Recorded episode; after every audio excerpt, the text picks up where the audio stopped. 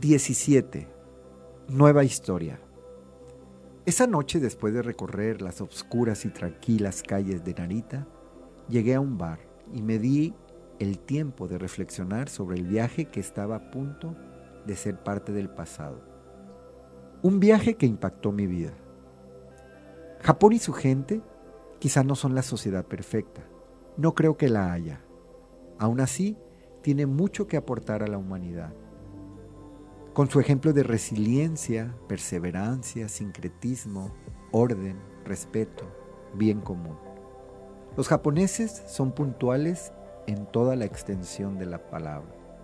El metro, por ejemplo, tiene una hora de llegada, ni un minuto antes ni un minuto después.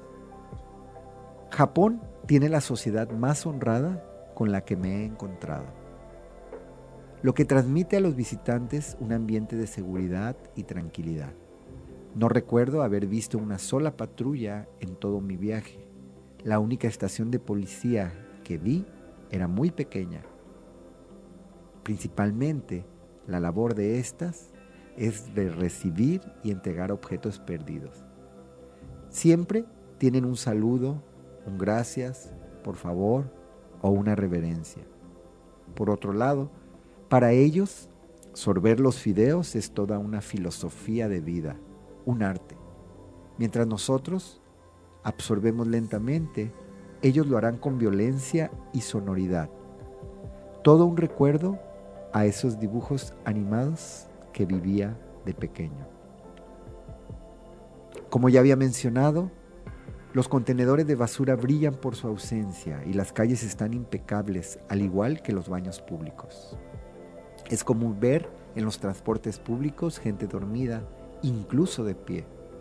Es común que los japoneses trabajen 12 o más horas al día. Los trabajadores se sacrifican tanto por sus empleos que son casi como su primera familia, ya que pasan más tiempo allí que en sus hogares.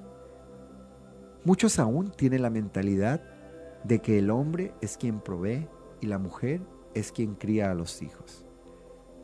Definitivamente, Japón es un país de contrastes. Dos semanas son insuficientes para conocer la idiosincrasia y contexto de un país. Aún así, lo que tengo para decir es que es una cultura extraordinaria y única. Salí del pequeño bar, tomé el tren al aeropuerto, pasé la última noche en el ultramoderno hotel cápsula de la terminal número 2.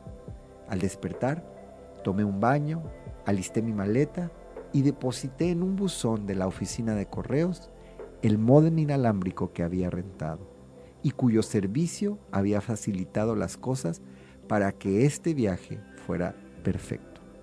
Crucé la aduana y por último compré para mis hijos chocolates Kit Kat, de los más extraños sabores que te puedes imaginar. Existen más de 200 diferentes y esperé el momento de abordar. Sin duda, marcado para siempre con esta aventura. No sé cuándo volveré a Japón. No sé si a raíz de la pandemia originada por el COVID-19, los viajes seguirán siendo como los conocía. He conocido numerosos países, mucho menos de los que quisiera. Aún así, sigo pensando que el viaje más importante es el que hacemos a nuestro interior, el viaje de autoconocimiento. Como en cualquier viaje, cada uno de nosotros elige qué y cuánto equipaje llevar. Tradicionalmente, el campo de la psicoterapia se ha caracterizado por ser lineal, en donde se pensaba que los eventos difíciles que ocurren en la vida de una persona eran únicos y de algún modo se sobreentendía que el problema es y está en la persona misma, en el centro de su identidad.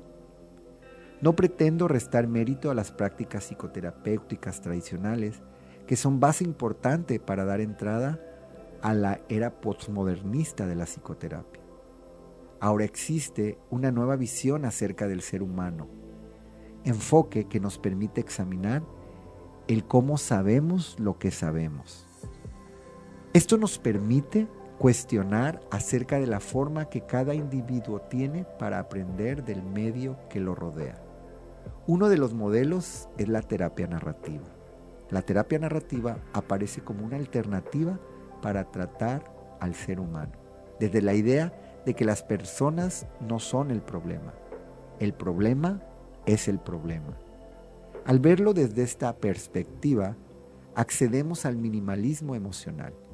Como seres bio, psico, socio espirituales, requerimos vivir en equilibrio con cada una de nuestros componentes, dejar en el camino lo que no necesitamos, las cargas innecesarias, las programaciones que nos impiden avanzar.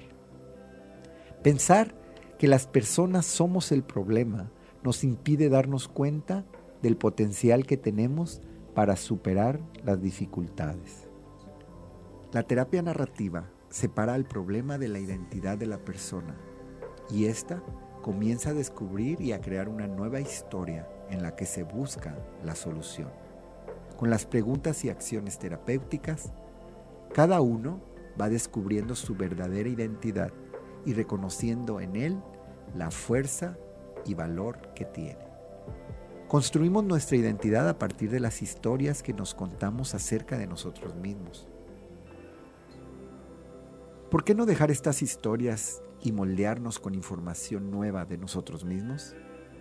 Contémonos historias en donde podamos separar nuestra identidad de los eventos y de esta manera permitir que emerja una descripción posible que nos apoye y nos mueva a enfrentar la vida con maneras efectivas. Es decir, ser autores conscientes de nuestra historia. Una historia de éxito en donde nuestro autoconcepto nos apoya a lograrlo. No historias de fracaso basadas en errores del pasado. Según la historia que relatemos a nosotros mismos, tendremos conceptos de quiénes somos y esto determinará los resultados en nuestra vida. Si te cuentas la historia de que eres un fracasado, los resultados serán acorde a esa historia, ya que moldeamos nuestras acciones en relación a nuestros argumentos. Si te cuentas historias de éxito, el resultado será acorde a ellas. Imagina tener la posibilidad de reconocer la sabiduría propia y la de cada ser humano y asumir que poseemos todos los recursos y desde esa perspectiva encontrar las soluciones y las respuestas a cada una de nuestras preguntas. Visualiza que cada ser humano es el protagonista de una historia diferente, que tiene la capacidad de abrir posibilidades de solución, así como generar una identidad nueva, dejando el pasado atrás, basándose únicamente en las herramientas personales. Recordemos que todo inicia con nuestro diálogo interno el cual se puede interrumpir por un acto de voluntad. Eres como te dices que eres. Podrías cambiar si te hablas de forma diferente. Conviértete en autor consciente de tu historia. ¿Cuál sería la nueva narrativa de tu vida? ¿Qué conversaciones nuevas creas desde el minimalismo emocional? Quien mira hacia afuera, sueña. Quien mira hacia adentro, despierta. Carl Jung.